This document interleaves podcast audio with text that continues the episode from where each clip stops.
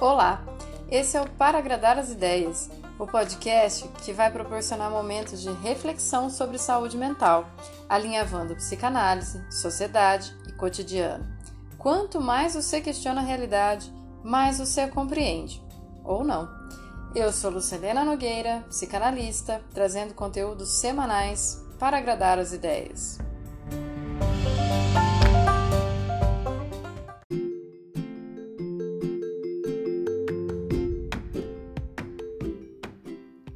Segunda temporada.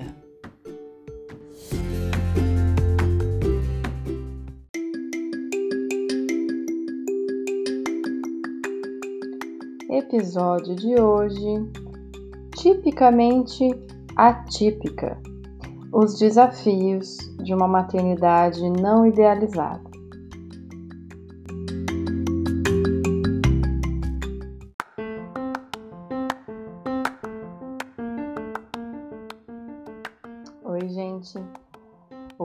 Episódio bônus é mega especial. Desde muito tempo uma pergunta fica na minha cabeça, né? Todo mundo quando engravida recebe um voto de sorte, que é assim: que venha com saúde. E a minha pergunta é: e se não vier? Eu me aproximei muito da minha convidada, que eu posso chamar de amiga, que é a Nanda Gresenberg. Ai, Jesus, esse nome.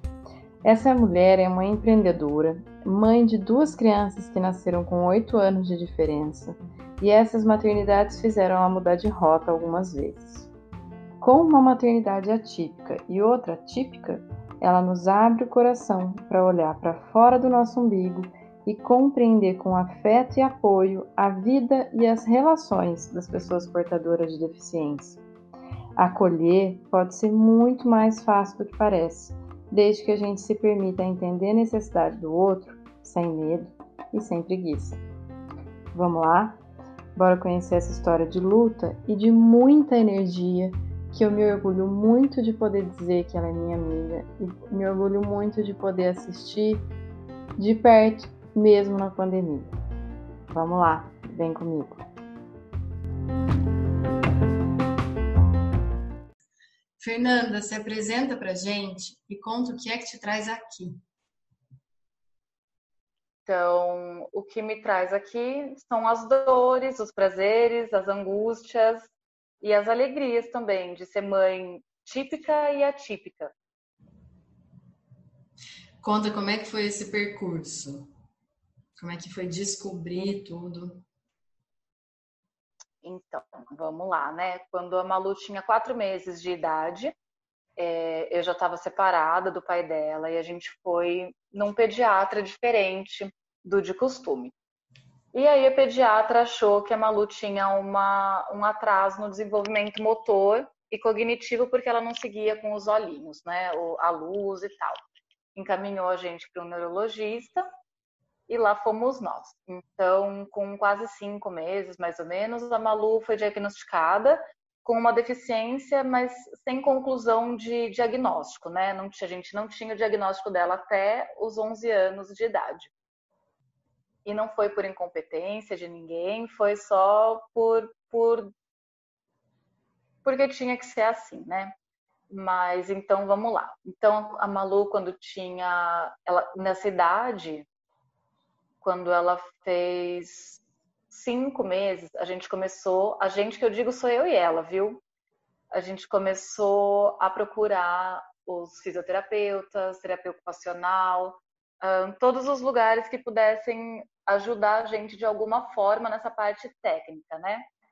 Então, só que aí a primeira coisa que eu me dei de encontro, assim, foi chegar num lugar específico para crianças com deficiência, onde você chega num mundo completamente diferente do que você está acostumado. E a primeira pergunta que a psicóloga te faz é assim: quanto você ganha? E aí você responde: nossa, eu nem sei se eu trabalho ainda, porque agora tá tudo muito misturado aqui. E eu lembro que eu cheguei em prantos e eu só queria alguém para falar o que, que eu faço agora. E, e esse não foi o apoio que eu tive no começo. Nem, nem durante o, o, todos esses anos, assim, né? Uh, não estava lá na hora que batia uma, uh, uma doença, uma convulsão, uma situação mais delicada, era eu comigo mesma, até o momento que eu falei, opa, o que está acontecendo aqui na minha vida, né? E aí eu, só, eu, lembro que eu só chorava, isso é uma lutinha próximo de um ano. E eu lembro que eu chorava muito e eu fui encaminhada por uma amiga para uma psiquiatra. E aí eu fui para psiquiatra. Mentira, foi pela neurologista da Malu que eu fui encaminhada para psiquiatra. E ela então me deu um antidepressivo que eu tomei por longos oito anos da minha vida e fingi que estava tudo bem, porque ele realmente mascara as coisas que não estão boas e você vai vivendo, né? E quando hoje eu olho para trás e falo assim, nossa, mas eu só precisava de mãos estendidas, de apoio e não de antidepressivo. Realmente, eu passei por um luto, é, o luto da criança perfeita, né? Como vai ser esse, esse mundo novo? Como que é? O, o que é, é? Não, infelizmente, eu não sei nos outros países nem nas outras cidades, né? Mas aqui em Piracicaba, onde eu moro há 30 anos, a gente tem lugares que são específicos para essas crianças com deficiência, para as famílias, mas eles infelizmente atuam muito fracamente na em todas as questões assim é, é, sempre um apontamento um julgamento não é acolhimento. É sempre você precisa fazer mais você precisa isso você tem que isso. É, mas ao mesmo tempo eles esquecem que eu também preciso de outras coisas como cuidar da casa cuidar de mim cuidar de todo o resto e sobreviver né? Pagar as contas e tudo mais. E isso foi a minha vida até os 24 anos, onde eu decidi fazer uma faculdade. Eu, eu trabalhava, né? Eu sempre trabalhei, eu não quis. Eu via umas mães lá na, no centro de reabilitação, na escola onde a Malu frequentava, que é, uma, é um centro terapêutico que também tem uma escola, né? Eu via algumas mães que passavam o dia lá sem fazer nada e aquilo me desesperava, porque eu falava, eu não quero ficar sem fazer nada eu quero trabalhar, eu quero ter vida social, eu só tenho 21 anos, eu preciso da minha vida. E, eu fui trabalhar, eu voltei a trabalhar em shopping, no comércio, e ao longo dos anos eu fui vendo que aquilo não me bastava. Então eu comecei a procurar o que eu queria. E quando eu entrei na escola Waldorf, que eu entrei não, a Malu entrou, eu vi um mundo novo, um mundo novo de educação linda, assim, que era uma filosofia maravilhosa. E eu falei, é aqui que eu quero minha filha coloquei ela lá, deu super certo, foi muito gostoso até os sete anos, ela tinha quatro na época, mas aí é, eu acabei chegando à conclusão de que eu queria estudar pedagogia, então eu estudei pedagogia e eu achava que eu ia revolucionar o mundo das crianças, o mundo da educação infantil.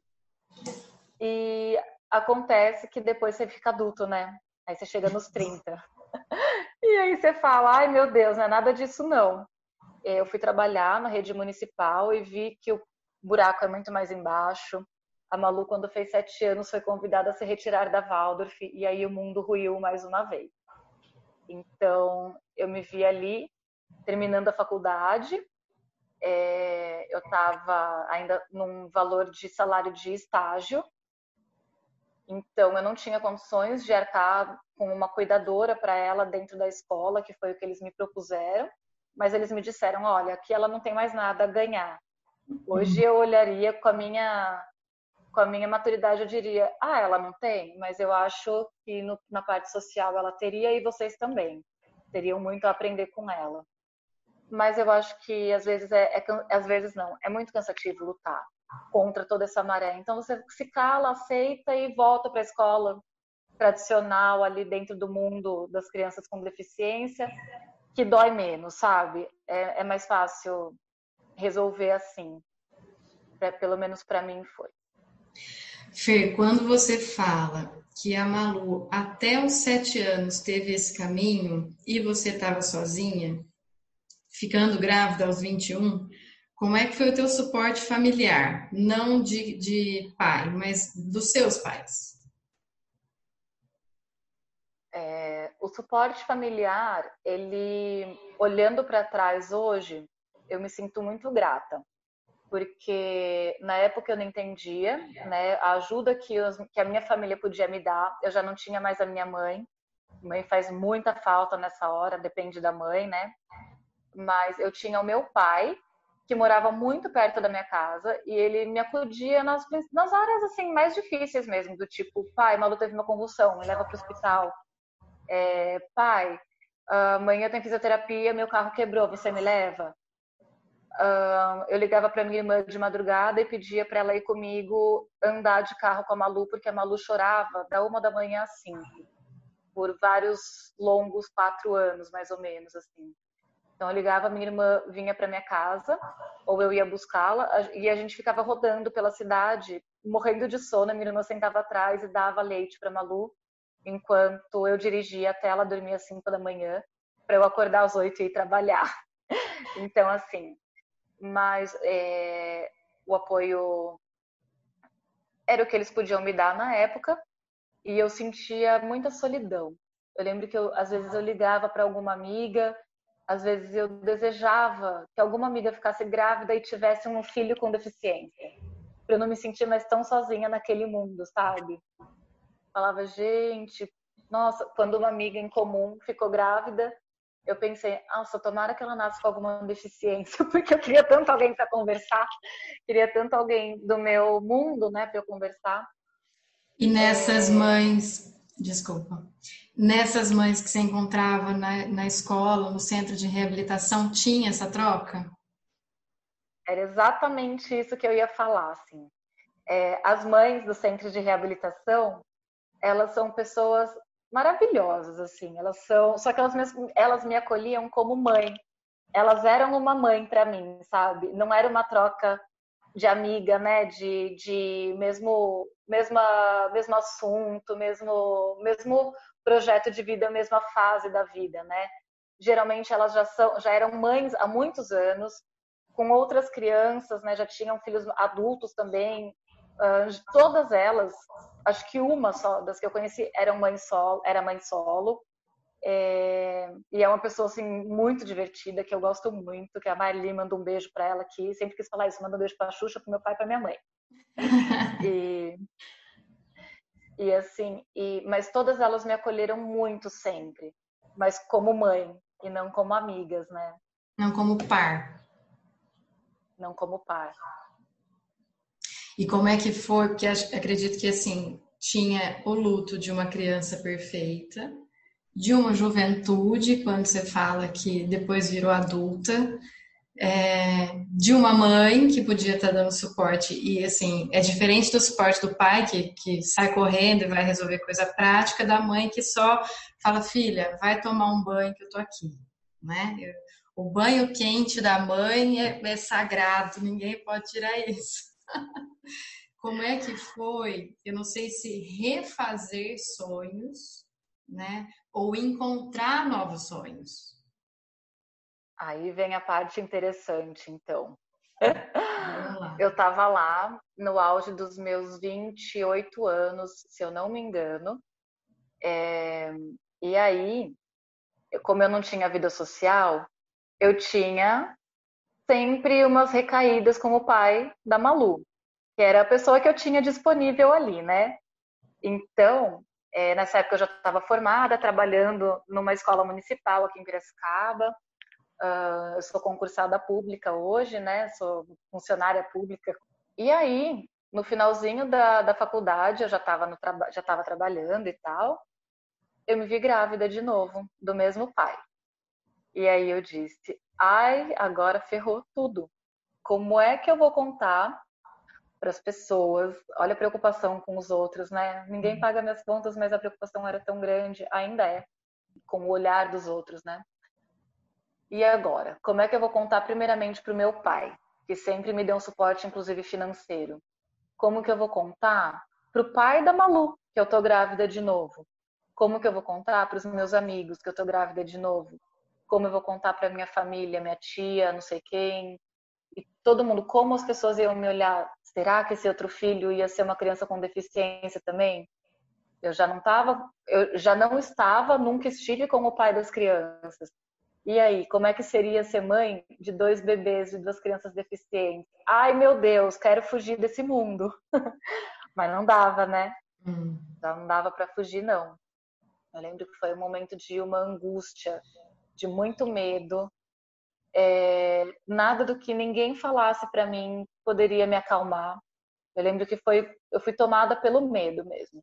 E eu fazia terapia na época com uma moça chamada Magali, que eu sou apaixonada por ela. E ela disse para mim, Fernanda, você tá sozinha? Você tá. É solteira? Você é. Então procura uma doula. E eu falei, tá bom, vou procurar uma doula. E aí eu tive um suporte muito legal durante a gestação. Não é igual, né? Foi, foi difícil porque as pessoas me perguntavam, mas e se nascer com deficiência? Eu adoro imitar essa vozinha das pessoas fingindo que estão preocupadas, mas elas só estão curiosas, né? Uhum. E eu pensava, então, se eu nascer com deficiência, eu também não sei, você sabe me responder essa? Ai, mas quem é o pai? E o pai, vocês estão juntos? Eu lembro que eu até cheguei a mentir para uma pessoa e disse: estamos juntos, nossa, nós somos super bem casados há 30 anos praticamente. Porque eu estava cansada, né, desses olhares de apontamento que era principalmente o meu olhar, o meu próprio julgamento, né? Então, nessa época, então eu conheci a minha doula e depois a minha doula disse para mim o seguinte: você você já consagrou a ayahuasca? E eu disse: não, tenho medo, não quero, não vou. Mas eu fui fazer terapia com uma outra pessoa, que era terapeuta dessa minha doula, e eu fui com medo mesmo, porque eu não queria tomar o medicamento mais que eu tomava. Eu não sabia o quão mal isso poderia fazer para aquele bebê. E eu acho que a culpa era muito grande de, de estar tá ali e falar, nossa, mas eu pude evitar, eu, se eu posso evitar, por que, que eu vou arriscar, né? Então eu não queria tomar mais o antidepressivo. E eu falei, vou precisar de ajuda, né? Não vai dar para eu tirar assim. Então fui no psiquiatra, falei para ele, ele concordou, me mandou fazer exercícios, exercícios físicos e terapia. Então lá fui eu. E aí, desde então, eu comecei a entrar no mundo é, das terapias alternativas, mas conciliando com a terapia, é, com, a, com, a, psicologia mesmo tradicional, né? Pra, porque eu gosto dessa parte mais pontual, eu acho importante.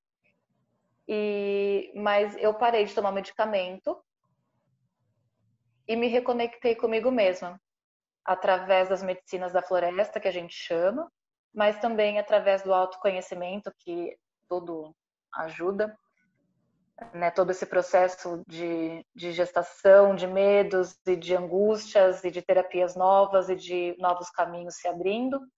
Tudo isso foi ampliando e eu fui renascendo. E aí, quando o Tomás nasceu, eu passei por um processo de porpério indescritivelmente doloroso, eu media a cabeça dele diariamente para saber se a cabeça dele estava do tamanho normal ou não, se o desenvolvimento dele estava normal ou não.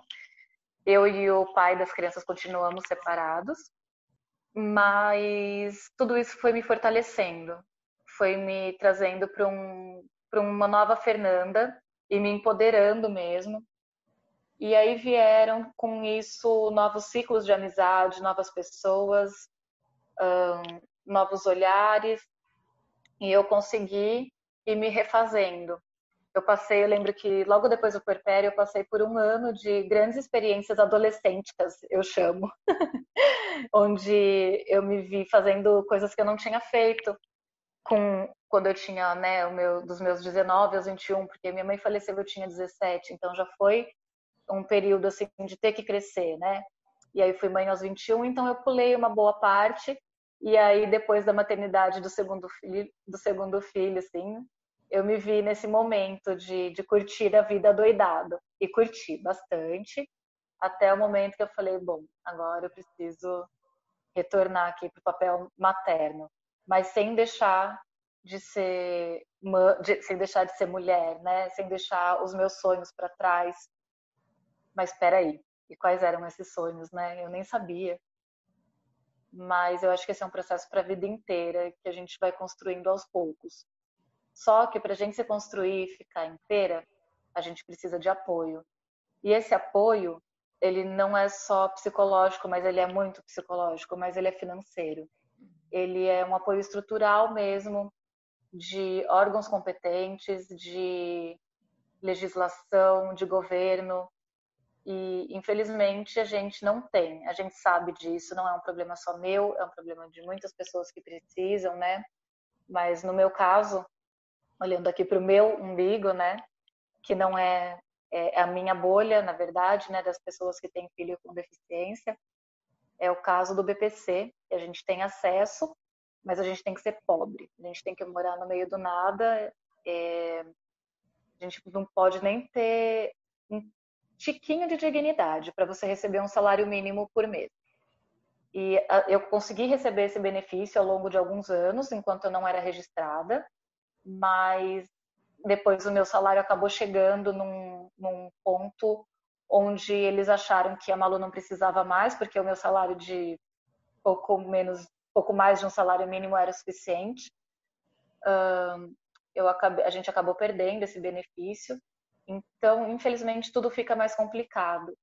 Fer, eu acho que quando você fala que rede de apoio não é só psicológica, tem uma questão aí que, assim, se descobrir mãe de uma criança com deficiência é ter que descobrir também um caminho institucional né? É, você está falando de perder um benefício, mas como é que foi descobrir que tinha, saber articular isso burocraticamente? Como é que uma mãe que acaba de, de se dar conta, né, de que aquele filho saudável, não é nem perfeito, porque perfeito não vai ter nenhum, né? É, mas que aquele filho saudável dentro da normalidade padronizada não veio, quais são os passos que ela precisa tomar para poder ter o mínimo de amparo, porque é bem mínimo, né, esse amparo, e onde é que ela precisa recorrer. Então, vamos lá.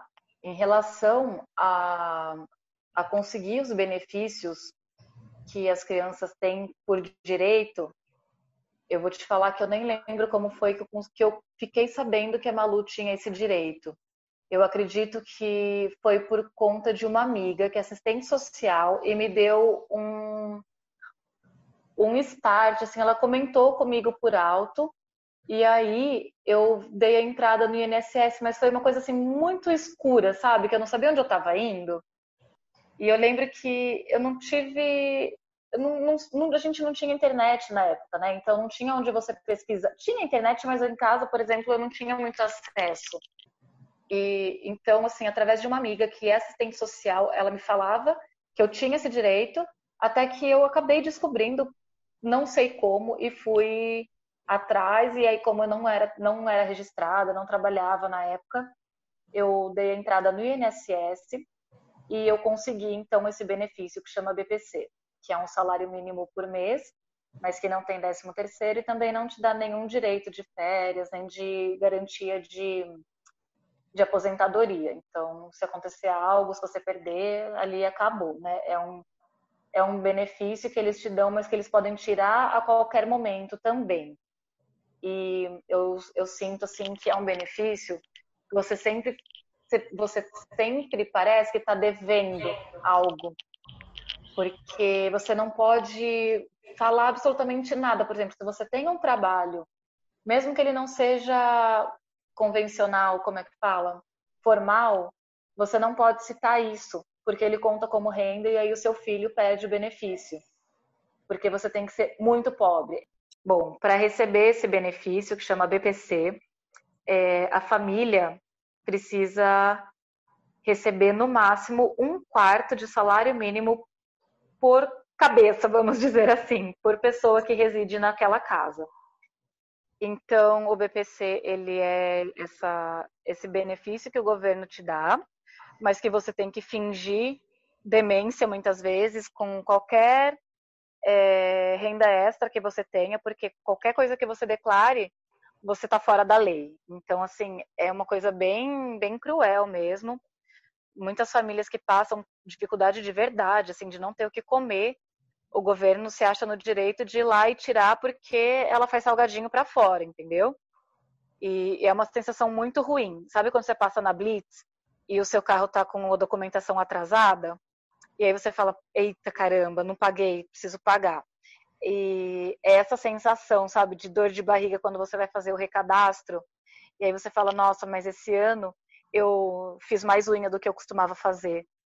Será que eu falo? Será que eu não falo? Porque senão eles vão tirar esse benefício. E ele, de certa forma, de todas as formas, ele dá uma segurança. Uhum. É, você sabe que, que você tem aquele a mais, sabe?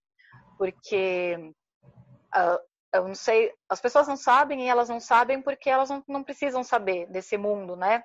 A gente só fica sabendo das coisas que são necessárias quando a gente está dentro desse mundo. Então, você precisa ter fisioterapia, fonoaudiólogo, plano de saúde, hum, cadeira de rodas, é, você precisa de fralda, de remédio. E não adianta esperar que o governo vai te fornecer, porque é tudo muito demorado. Quem é, acaba, é claro, né? Tem várias pessoas que acabam esperando porque não tem outra saída. Mas aquelas que têm um mínimo de, de, de poder pedir ajuda, facilita muito, né? Uhum. Então, assim, esse, essa, esse governo esse, essa ajuda do governo, ela é muito, muito importante para qualquer família que tenha uma criança com deficiência ou alguma, é, alguma pessoa com deficiência mesmo, porque uma cadeira de rodas, a mais barata, custa 5 mil reais. Então, assim, não é besteira, né? Não é hum. qualquer dinheirinho que você junta ali. E aí vem o, o governo e diz assim, ah, mas você pode parcelar, você, só você fazer um financiamento ali pelo Banco do Brasil. Eu fiquei pagando a primeira cadeira de rodas da Malu por seis anos, pagando 120 reais por mês, mais ou menos. É, então, assim, é ridículo, porque em seis anos você já tem que ter trocado essa cadeira, né? E aí você vai, por exemplo, é tudo muito mais difícil, né? Quando você tem. E, e olha que engraçado. Depois, quando nasceu o Tomás, entrei num outro problema, porque aí eu tinha um filho normal, típico, a gente usa essa expressão hoje, né, o filho típico e um filho atípico. Então, eu era convidada para as festinhas da escola do Tomás, mas eu lembro que eu chegava e ficava putaça porque não tinha uma vaga para eu parar com a Malu. Aí eu fazia parte daquele mundo, por um lado, mas não fazia parte pelo outro lado. Então, virou um duelo dentro de mim, de muita raiva, sabe? De falar, e agora, né? eu tenho que escolher de quem eu quero ser mãe hoje, eu tenho que escolher nessa festa que eu vou, se vai ter. Porque pouquíssimas pessoas, inclusive família, se preocupa em adaptar o ambiente para receber você. Então, muitas vezes eu cheguei na casa do meu pai com a Malu no colo despencando, porque eu não queria descer a cadeira de rodas, porque a, as, as rampas eram muito ruins, são ainda muito ruins de subir. Eu falava, vou levar ela no colo, e eu chegava lá transpirando, assim, pai, põe um colchão na sala, para eu poder colocar a Malu deitada, sabe? Nunca é, eu tive essa estrutura. É, nem na casa de amigos, nem na casa dos parentes mesmo, assim, parece que sempre foi, é, tipo, é um fardo para eles, sabe? Assim, não é nem um fardo, mas é, é uma coisa que as pessoas não percebem. É assim, ah, cada um com seu, ela sabe se virar. Ninguém te pergunta, viu, mas você precisa que eu faça alguma coisa para te receber? E por muitos anos eu também não pedi, porque eu não queria incomodar. Então eu preferia não ir, sabe? Eu acabava não indo ou dando um jeito, e daí eu ficava muito brava às vezes, e acabava indo embora brava, falando, ah, quer saber, não vou mais. Mas eu lembro que daí eu descobri o SESC falei, nossa, que é legal, dá para eu ir. Só que a Malu teve um estirão muito, muito, muito grande dos oito anos para cá, que foi quando eu tive o Tomás. A gente começou a ir para o Sesc e o Sesc só, assim, é maravilhoso lá, né? Tem muita coisa, nossa, é muito gostoso. Só que aí chegou num ponto que esse estirão da Malu não me permitia mais carregá-la. Então eu não tinha mais como descer para além da comedoria. Então eu só ficava restrita ali aonde onde tinha elevador. Se eu quisesse brincar no parquinho com meu filho, eu dependia de várias pessoas para carregarem a cadeira de rodas. Então eu comecei a me revoltar e não querer mais ir para o SESC. Acho que você vai lembrar, inclusive, daquela vez que a gente acabou indo para um outro barzinho, né? Para um barzinho que a gente merece. E lá ninguém ajudou a gente a subir a escada, né? Assim, é muito engraçado. Em vários lugares tem muita gente que se que ajuda que se solidariza, mas a maioria, inclusive, viu? A maioria se solidariza. mas em alguns lugares, assim, um pouco mais é, de nível social mais alto, inclusive, as pessoas fingem que não vêm. É muito louco isso, é muito engraçado. E eu fui percebendo isso ao longo dos anos. Quanto mais simples, mais ajuda. Uhum. Quanto é, é engraçado perceber isso. E mesmo institucionalmente, né? um lugar como o SESC, que é um, um lugar mega acolhedor, não tem nem estrutura suficiente. É, não sei nem se é um problema lá de trás, se é uma coisa de agora, mas assim, não é o único também, né? Tipo, quantos lugares, uma rampa, um elevador, uma vaga, um bebedouro na altura, né? Porque tem alguns que são menos dependentes e conseguem fazer essa circulação. Quantos detalhes que deveriam ser mais simples de serem resolvidos se a gente lembrar que a sociedade não é unânime em nada, né? Então, por que, que tudo é do mesmo tamanho, da mesma altura, do mesmo padrão, né? E eu fico pensando nessa coisa de não olhar que é uma dificuldade que a gente tem, de olhar para aquilo que é estranho. Né? Então fica, é, quando você fala da sua culpa, do seu medo de ir, da sua raiva, fica assim, eu tenho que improvisar uma mãe é, adequada agora, porque os outros não vão dar conta da filha que eu tenho. Né? E acho que não tem nada mais aprisionador do que isso. Talvez por isso as outras mães do centro de reabilitação ficavam o dia inteiro lá, porque pelo menos lá estava dada a estrutura e elas tinham elas mesmas, porque para fora a bolha rompe e dói, né? Agora a gente está falando da Malu adolescente, né? E as pessoas esquecem que as crianças portadoras de deficiência não morrem aos sete anos, que elas vão envelhecer, ter desejos e, e, e crescimentos e outras necessidades. Como é que é se deparar com uma filha adolescente já? Lu, é uma loucura, porque por toda a, a, a vida da Malu, a gente teve que se preocupar com os problemas que não são problemas, né? Fazem parte, mas que a gente acaba achando que é um problema. Que é assim, a vida dela simplesmente é diferente da minha, que é exatamente o que você falou agora. É, que é completamente diferente da vida de uma criança típica, né? Como o Tomás.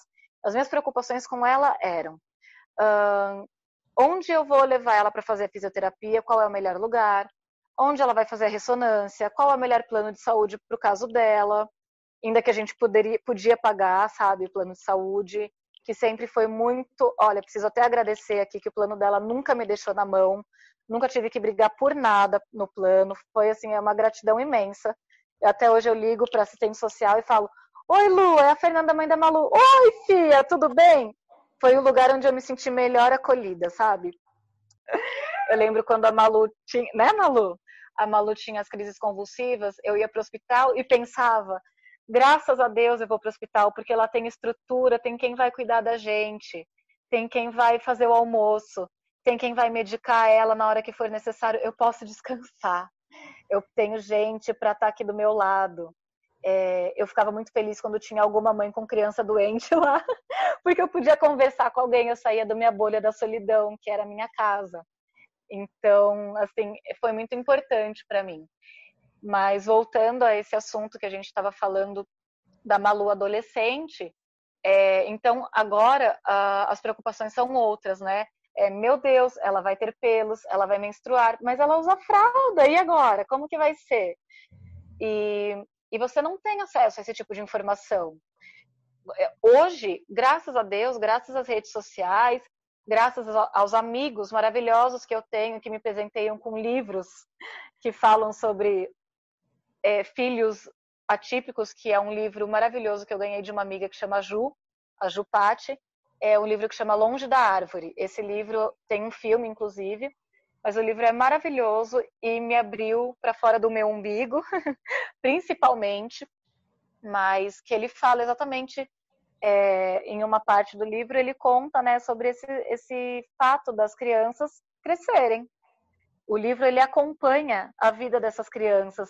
O Andrew, que é o, o autor, ele acompanha o, o, crescimento dessas crianças, ele acompanha a família, as famílias, se eu não me engano, por 8 ou 12 anos. Então é muito interessante ver é, ler sobre tudo isso. Então, voltamos ao caso da Malu que vai menstruar. Através desse livro, eu descobri que eu posso interromper a menstruação dela. Porque médico nenhum, terapeuta nenhum te fala sobre isso. É uma descoberta dia a dia. É, e agora, né? Como farei? Como que vai ser ela usar fralda, ter seio, ter pelos? Não existe uma rede, mais uma vez, não existe uma rede que te ajude. Ah, as redes sociais que eu conheço, elas são redes onde as pessoas se lamentam muito e eu me sinto mal em participar, então eu saí dessas redes. É, lamentar é necessário? É, mas não é só isso. A gente precisa de um pouco mais de, de espaços que sejam um pouco mais versáteis, que acolham nessas lamentações que a gente tem, mas que também falem: ó, oh, tem esses caminhos, tá? Existem outros. Vamos todo mundo junto, vamos se empoderar e conseguir resolver esse problema? Ah, ela vai menstruar? Não, mas ó, tem essa marca de fralda que você consegue por aqui, por ali, e essa marca vai ser, ó, maravilhosa. Ser mãe da Malu é adaptar o adaptado. A Malu tá aqui fazendo parte do podcast. né, Malu? Então, é você comprar uma cadeira de rodas e ter que adaptar. É você comprar uma fralda e ter que adaptar. É você comprar uma banheira para criança com deficiência e ter que adaptar, é, uma cadeira de carro e ter que adaptar. Tudo, mesmo já preparado para criança com deficiência, cada criança tem uma necessidade. Então você tem que adaptar. E é caro, é muito caro. É uma cadeira de banho decente que a gente encontrou custa 21 mil reais sem os acessórios. Sem os acessórios, tipo um cinto de segurança, entendeu? E daí custa mais mil. Então, assim, é um mundo muito surreal. então, é isso, assim. É... Enquanto, do outro lado, ser mãe do Tomás, que é um filho típico, né, dentro do, da normalidade, a preocupação é muito mais psicológica. É, estou criando um filho bom para o mundo? Né? Não, é, não é uma preocupação... Essa não é uma preocupação que eu tenho com a Malu. Então, eu tenho esses dois modelos e é muito interessante. É muito gostoso viver esses dois mundos, assim e muito louco e muito amedrontador. Aqui em casa a gente tem visto jornal e quase todo fim de jornal eu olho para minha filha e falo: desculpa pelo mundo que estamos te deixando. E, e como é que dá? É, porque você tem muita energia, né, Fê? Como é que dá para não se esquecer de você com toda essa bagagem que vem junto? Eu acho que essa é a sacada final aqui. Lu, a gente tem que brigar a gente tem que botar a leoa para fora e exigir. Exigir do pai, exigir da família mesmo, sabe? De falar assim, uai, se fosse uma criança normal, né? A gente não usa mais o termo normal, mas se fosse uma criança típica, você não ia ficar? Não ia ser super legal? Você não fica com o Tomás? Fique com o Malu também. Qual que é o problema, sabe? Às vezes a gente tem que ser chata. É... Eu já passei do, da fase de, de ser a coitada, de implorar, Hoje eu vou lá e falo pro pai, você vai, porque senão eu deixo eles aí na frente da sua casa e largo eles aí. E vou fazer o que eu tenho que fazer. Porque senão você fica, você fica para trás. E isso não é só no mundo das mães atípicas, a gente sabe muito bem disso, né? Ser pai é muito fácil, é, ai, é muito difícil ficar com a criança sozinho. Hoje eu posso dizer que o pai é muito mais presente, ele durante a quarentena tem sido uma pessoa excelente, mas vamos falar a verdade. São 14 anos de maternidade solo, né, contando Malu e Tomás. Só agora eu tô tendo um apoio presencial dele e ele sabe disso. Então é, é brigar e se impor mesmo. E inclusive assim, ah, você não pode estar presencialmente, então você paga alguém, porque eu quero viver a minha vida um pouco também. E aí entra aquela, aquela frase assim, ah, curte as crianças agora porque depois vão crescer. Realmente, curte as crianças agora porque vão crescer, mas eu curti a Malu por 14 anos. Eu uhum. troco fralda há 14 anos, então eu realmente preciso. É, não só eu, todas as mães, né? Principalmente as mães atípicas, elas precisam de um respiro para serem elas mesmas. Eu confesso que assim, os meus processos de autoconhecimento, eles sempre são muito profundos eu entro nos processos de redescoberta constante e estou cada vez mais aceitando esses processos e de falar é isso aí, agora eu não sou mais isso, agora eu sou isso e daqui a pouco eu vou mudar de novo. Então, ao longo desse, desse período que a gente está vivendo, né, eu fiquei em casa trabalhando em home office e, e, eu acabei descobrindo que eu realmente gosto de fazer, sabe o quê? De vender.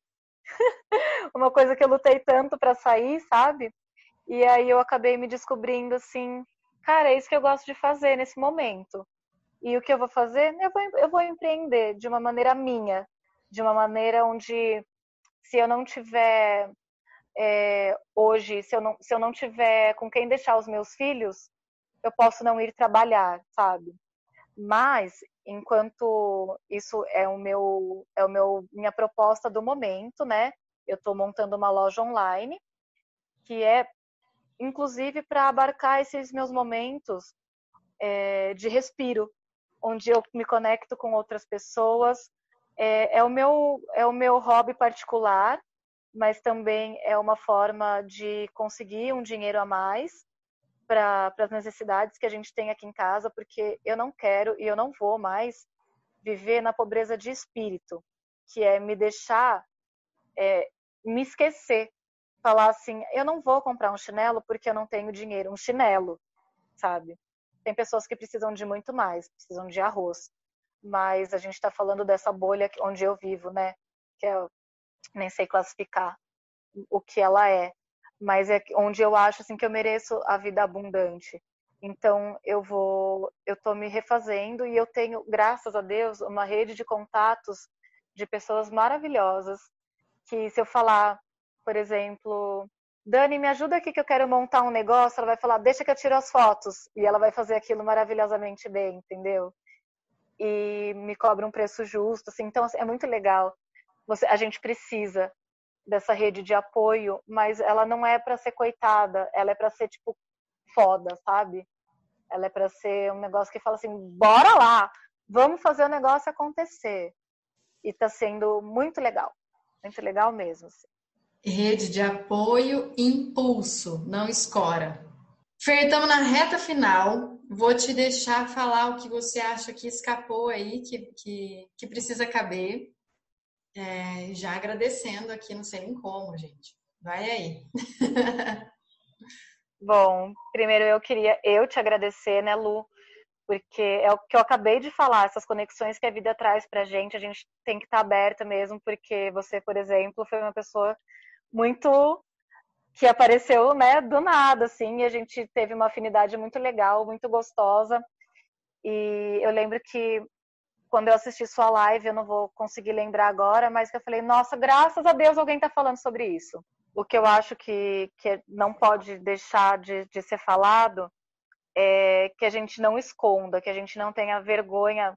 É uma coisa que a gente fala, ah, mas eu não tenho. Mas no fundo a gente tem sim, porque o ego tá aí, a vaidade tá aí, não é um mundo lindo, porque a gente não está acostumado, mas é um mundo de superação? É, é um mundo de superação. Mas poderia ser um pouco mais leve se a gente tivesse ajuda, é, uma ajuda real nos lugares certos, sabe? Onde a gente já frequenta. Sem a gente ter que precisar brigar tanto para descobrir as coisas. E eu acho que assim, as pessoas que estão de fora, os amigos, os familiares, olharem para a gente e pensarem: cara, a Fernanda vem aqui em casa com a Malu hoje, o que, que eu posso fazer para ela, para ela se sentir mais acolhida? Colocar um colchão no meio da minha sala, é, sei lá, qualquer coisa, sabe? Isso já deixa a gente com o coração muito mais quentinho, sabe? De falar, nossa, na casa de tal pessoa eu vou e lá eu não vou ser um estorvo, lá eu vou ser acolhida, assim. Eu acho que é, a gente olhar para o próximo realmente é muito importante. E não só, eu estou falando para mim também, tá? É, é, quando eu, eu vejo uma mãe que tem uma dificuldade, eu sempre. Não é nem que eu tento, eu tenho isso, né? De olhar e pensar, cara, posso te ajudar? Posso. Você precisa de alguma coisa aí? E, e quando as pessoas vêm e me perguntam assim, ah, mas o que a Malu tem? É, eu acho importante as pessoas pensarem se elas estão perguntando por curiosidade ou se é porque elas têm algo a acrescentar porque do contrário fere, sabe? Do contrário é do tipo, ah, não tô afim de falar isso, sobre isso. Eu só quero ser normal aqui nesse momento, sabe? Eu só quero curtir com vocês, não tô afim de falar sobre nada mais se você não vai ter nada a me acrescentar. É um cuidado que eu tenho quando eu vejo uma mãe atípica com uma criança atípica na rua. É, eu só vou conversar com ela se eu sinto que eu tenho abertura, se eu sinto que eu tenho algo a acrescentar ali para ela, sem querer dizer para ela assim, ah, eu vou te dar um conselho, mas assim, ó, existe, existem redes aí, ó, que eu posso te indicar. Primeiramente, esse Tiago Elton, que é um advogado que, que, que fala sobre as leis, que eu acho que é muito importante que a gente tenha esse respaldo do legal mesmo, né? E e depois essa rede de apoio ela vai se construindo, a gente, a gente vai conseguindo se conectar um pouquinho aqui, um pouquinho ali, com outras pessoas, mas é um mundo bem solitário ainda, ainda é muito mesmo. Eu vou fechar com o que eu pensei agora de supetão. Quem não é, porque aquela live falava disso, né? A gente tem que ter cuidado quando alguém fala assim: ah, você está grávida? Ah, o que importa é vir com saúde. E se não vier? né? né? Se vier, você joga no rio, qual que é a história, né? Então fica o convite, né, das pessoas começarem a se atentar no que elas dizem e serem menos covardes em serem rede de apoio. Isso eu vou até acrescentar. Existe um termo hoje que tem se falado muito que é o capacitismo ou o anticapacitismo. É uma, uma dica boa para as pessoas que têm vontade de conhecer um pouco mais e saber o que falar quando encontra uma pessoa com cadeira de rodas. É tão simples, é você se dirigir àquela pessoa e perguntar para ela: "Oi, tudo bem?" e não para quem está com ela. Isso eu tô falando da cadeira de rodas no meu mundo, tá? Existe o mundo afora, né? Mas é uma dica legal aí, o capacitismo, o anticapacitismo, né? A luta anticapacitista. Perfeito, Fer. Gente, eu vou deixar vocês por aqui agora. É, desculpa aos invejosos, mas eu só tenho amiga foda. Muito obrigada, Fer. Muito obrigada mesmo. É, eu que te agradeço. Use nossos caminhos quantas vezes mais forem necessários.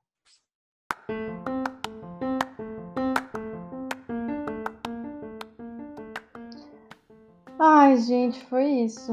Uma delícia de conversa, ver mulher tão potente, não deixando de ser mulher pelas condições que a vida deu e que enche a gente de orgulho e também abre os olhos e os corações para o que, que a gente precisa fazer para facilitar um pouco a vida um do outro, né? Empatia é bom, mas não basta, tem que ter ação. Como sempre, vai ficar lá no feed, junto com a postagem desse episódio, lá no Instagram, arroba para agradar as ideias, as dicas da Nanda. Lá a gente vai ter alguns livros, alguns Instagrams, pessoas que podem ajudar a gente a compreender um pouco mais esse mundo, para sempre saber como tocar o outro com cuidado. Então sigo para agradar as ideias, siga a Nanda, vai ficar tudo por lá. Eu vejo vocês na semana que vem e agradeço super vocês deixarem a gente ser companhia. Até a próxima!